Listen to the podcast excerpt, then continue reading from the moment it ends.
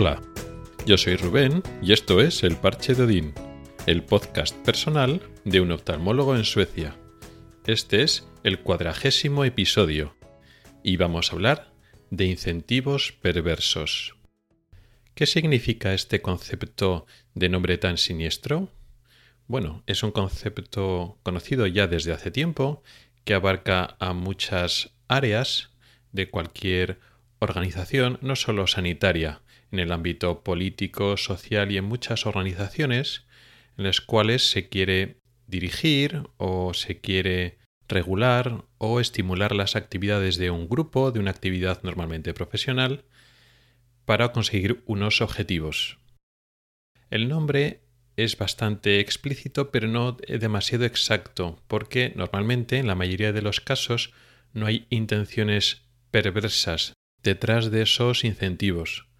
Lo que hay suele ser buena intención, lo que pasa es que los resultados, o mejor dicho, el proceso se pervierte durante la marcha y luego los resultados son los inesperados y muchas veces no queridos, incluso a veces contrarios a lo que buscábamos. Vamos a explicar el concepto en líneas generales. No voy a abundar en detalle ni voy a dar muchos ejemplos porque podéis ir a la Wikipedia, buscar el concepto de incentivos perversos y ahí lo explican bien con muchos ejemplos fuera del ámbito sanitario. El caso es que tú como jefe o como dirección o como personal que dirige una actividad, un grupo, tienes que conseguir unos objetivos. Esos objetivos a veces son difíciles de medir un poco abstractos o incluso difíciles de definir. Y lo que quieres, lo que haces es transformar esos objetivos que a veces son un poco abstractos en objetivos o metas más concretas, más fáciles de explicar, más fáciles de definir y más fáciles de medir. Y lo que ofreces es incentivos, de tal manera que los trabajadores, el grupo al que estás dirigiendo, pues se dirijan a esas metas más fáciles, de tal forma que si consiguen esas metas, pues eh, obtienen un incentivo que puede ser económico o puede ser de diversos tipos, ¿no? De tal forma que tú te aseguras que los trabajadores quieran, estén motivados para conseguir esa recompensa y por tanto consiguen esos, esas metas concretas que tú has alineado o has hecho corresponder con los objetivos reales. ¿Qué pasa en la realidad en muchos, muchos casos?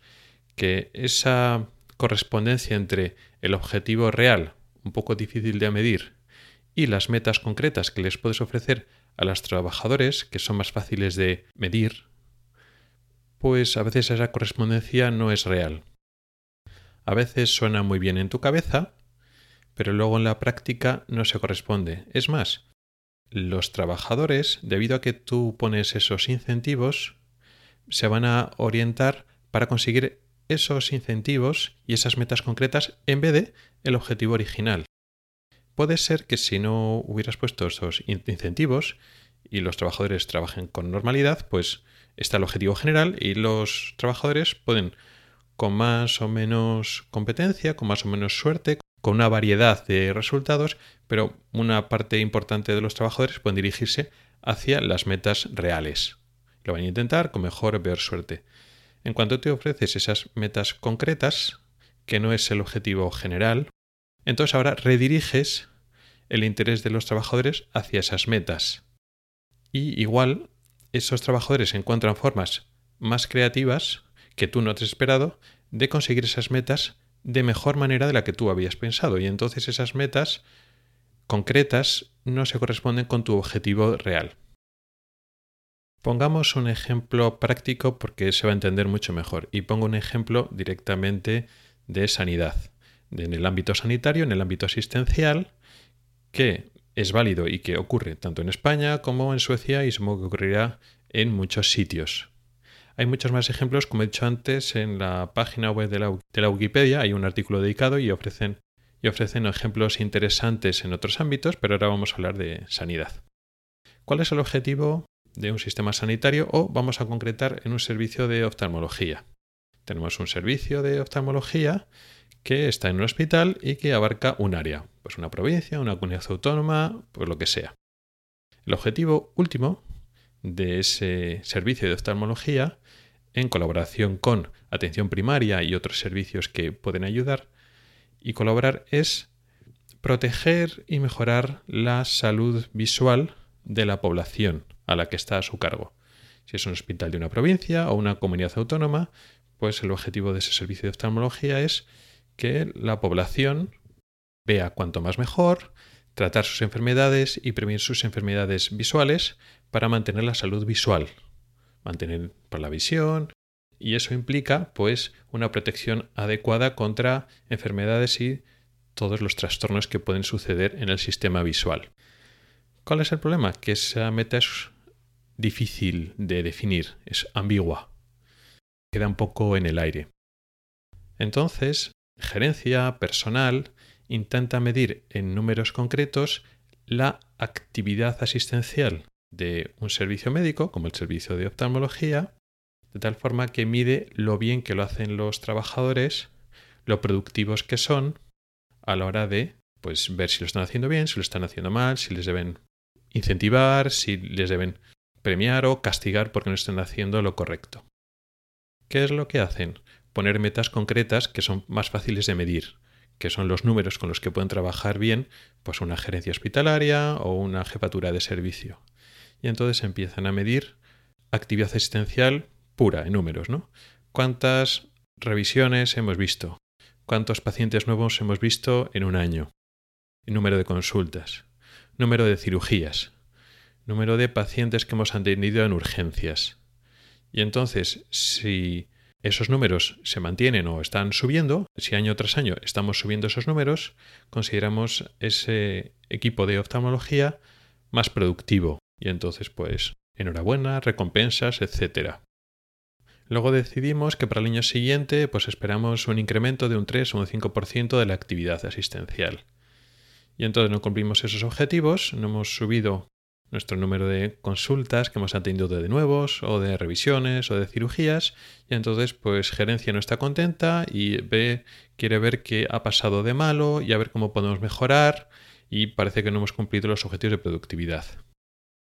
El caso es que el hecho de ver a los pacientes muchas veces o tener muchas consultas o incluso hacer muchas cirugías al año no quiere decir exactamente que estemos haciendo que la población esté más sana.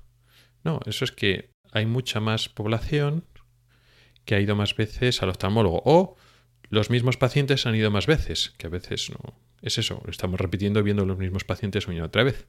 O incluso pacientes que hemos operado, pero que hayamos operado más pacientes no quiere decir que esos pacientes estén mejor.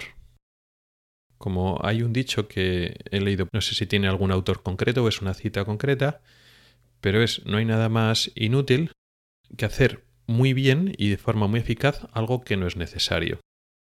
Operar a muchos pacientes de cataratas, pues eh, es uno de los objetivos habituales de un servicio de oftalmología y cuando sube la actividad asistencial, cuando hemos operado más cataratas, pues todos son aplausos y luego después gerencia está muy contenta con oftalmología y todos contentos. Pero claro, si estamos operando pacientes que veían bien, pues realmente no estás aportando más salud a la población. Es más, es al revés. Ejemplo típico.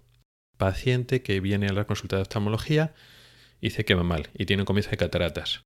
Ese paciente, en vez de graduarse, no se gradúa. Ah, tiene un comienzo de catarata y ve mal, ve 0,3, 0,4. Ah, vale, pues a operar.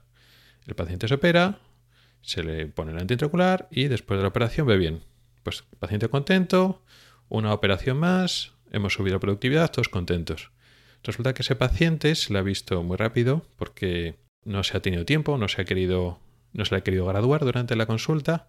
¿Por qué? Porque cuantas más consultas, mejor productividad, con lo cual menos tiempo dedicamos al paciente. Con lo cual, una consulta muy rápida no le graduamos. Ese paciente graduado, pues igual veía 0,9 o 1.0, o sea, veía muy bien simplemente cambiándole las gafas, pero nadie se ha dado cuenta. Con lo cual, sí, tiene un comienzo de catarata, pero ese paciente podría ver muy bien sin la operación de catarata. Si tú a un paciente le operas de catarata, incrementa su riesgo de desprendimiento de retina. Que cuando la operación es necesaria, pues es un riesgo que se asume y, y tiene que ser así. pero cuando la operación es innecesaria y el paciente puede ver bien sin operarse todavía, incrementas el riesgo de forma inadecuada y necesaria y eso en números se traduce. Si esa práctica se extiende y son muchos los pacientes, si de el porcentaje de 1000, 1500 cirugías de catarata al año, pues si un 20% de esas cirugías son innecesarias, sometes a un riesgo de desprendimiento de retina a ese 20% de personas, que es un medio importante. Con lo cual, a largo plazo y a medio plazo generas unas complicaciones, por ejemplo, desprendimiento de retina, en un porcentaje de personas que no tenían que haber sufrido ese riesgo porque hubieran podido ver bien sin la operación. Con lo cual, eso sería un ejemplo de incentivo perverso. Tú pones incentivos para aumentar la salud de la población, proteger la salud visual en este caso, pero pones unas metas que es productividad, número de cataratas, número de consultas, y consigues el resultado contrario. Estás haciendo más operaciones, pero algunas de ellas son innecesarias y al final el paciente sufre un riesgo necesario, con lo cual tienes complicaciones, enfermedades y la salud de la población baja aunque suma el número de intervenciones. Entonces, el objetivo último se ve perjudicado por estos incentivos. Es un ejemplo claro de incentivo perverso. Pues bien, este ejemplo concreto de incentivo perverso, que no estamos midiendo la salud de la población de una forma un poco más clínica, un poquito más experta, teniendo en cuenta las connotaciones o las características concretas de, pues eso, de, las enfermedades del ojo, sino cuando estás trabajando con números, esto es característico y pasa en España, pasa en Suecia y seguro que pasa en muchos sitios. Pero algo que me ha parecido más novedoso, de incentivo perverso, que ocurre más en Suecia que en España, por lo menos en el ámbito en el que me suelo mover yo, en el ámbito asistencial de la medicina de de, trinchera que digo yo, ¿no? El, el oftalmólogo que está viendo pacientes. Ocurre con la investigación. En España, la investigación en el ámbito médico, un médico que es que no está en la carrera de investigación apartada de la práctica clínica, sino el médico pues que ha hecho medicina, ha hecho una especialidad y luego después de la especialidad trabaja como especialista viendo pacientes o operándolos, etcétera. Si quiere investigar, pues en España lo tiene muy difícil. Eso me ha pasado, pues eh, a la hora de llevar investigaciones o preparar la tesis doctoral, pues no tienes mucho apoyo del hospital, ni de la universidad, ni de nada. O sea, a tu tiempo libre y, un poco sacrificándote a, ti mismo. Y eso está mal, porque no incentivas ni ayudas a que los médicos investiguen, porque es, mucha sobrecarga ¿no? de lo que está trabajando y más. En Suecia está más protegida este tema de la investigación en este ámbito, es decir, los médicos que son asistenciales y están trabajando pues, como médicos, viendo pacientes, etc. Si quieres investigar, lo tiene más fácil y está más protegido. Te dan más tiempo y te dan mucho más apoyo. No es una sobrecarga, no es un peso, sino te, te apoya, ¿no? Apoya la investigación. Sí que es cierto que mi visión puede estar un poco sesgada porque, claro, yo no es que conozca cómo funcionan todos los centros de salud y todos los hospitales de toda Suecia, no. Y claro, en el hospital donde estoy, en el Salganeska, junto con el Karolinska de Estocolmo, son los dos hospitales más grandes de Suecia donde más se investiga. Y posiblemente aquí haya más apoyo a la investigación que en el hospital sueco medio. Eso es cierto. Pero bueno, en, en cualquier caso, sea más particular de donde yo trabajo o en general en Suecia, el caso es que se apoya la investigación. Con lo cual, bien, ¿no? Sí. Pero esto, y eso no, no lo sabía hasta ahora, también es un incentivo perverso.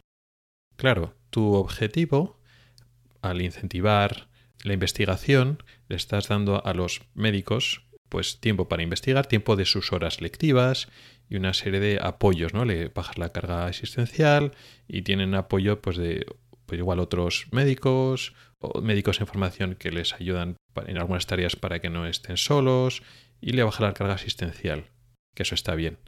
Pero eso no deja de ser un incentivo. Y ese incentivo es, vale, para investigar, pero ese médico empieza a trabajar menos, como médico viendo pacientes. Y en este contexto ocurre una cosa muy curiosa que uno no lo puede adivinar a priori, o creo que es muy difícil desde fuera entender qué es lo que pasa aquí. Cómo esto, que suena súper bien, que se echaba de menos en España, se convierte en un incentivo perverso. Una vez lo ves desde dentro, es evidente y es lógico, pero desde fuera no ves cómo esa forma de proteger la investigación perjudica la calidad asistencial y cómo separa a los médicos de un tipo y de otro tipo. Pero de eso, de este ejemplo concreto de incentivo perverso en la investigación, hablaremos en el próximo episodio. Nos centraremos en la parte oscura de la investigación en la práctica clínica. No estoy hablando de la investigación básica, sino los médicos que supone que ya han hecho la especialidad, se dedican a ver pacientes y que están investigando y que supone que están mejor que en España, cómo eso se convierte en un incentivo perverso. Y eso ha sido todo por hoy. Gracias por el tiempo que has dedicado a escucharme. Puedes contactar conmigo por correo electrónico en elparchedodin.gmail.com o por Twitter en arroba. Puedes preguntar dudas, proponer temas o hacer comentarios. También puedes entrar al grupo de Telegram que se llama igual, el Parche de Odín. Nos oímos la próxima semana. Hasta el próximo episodio.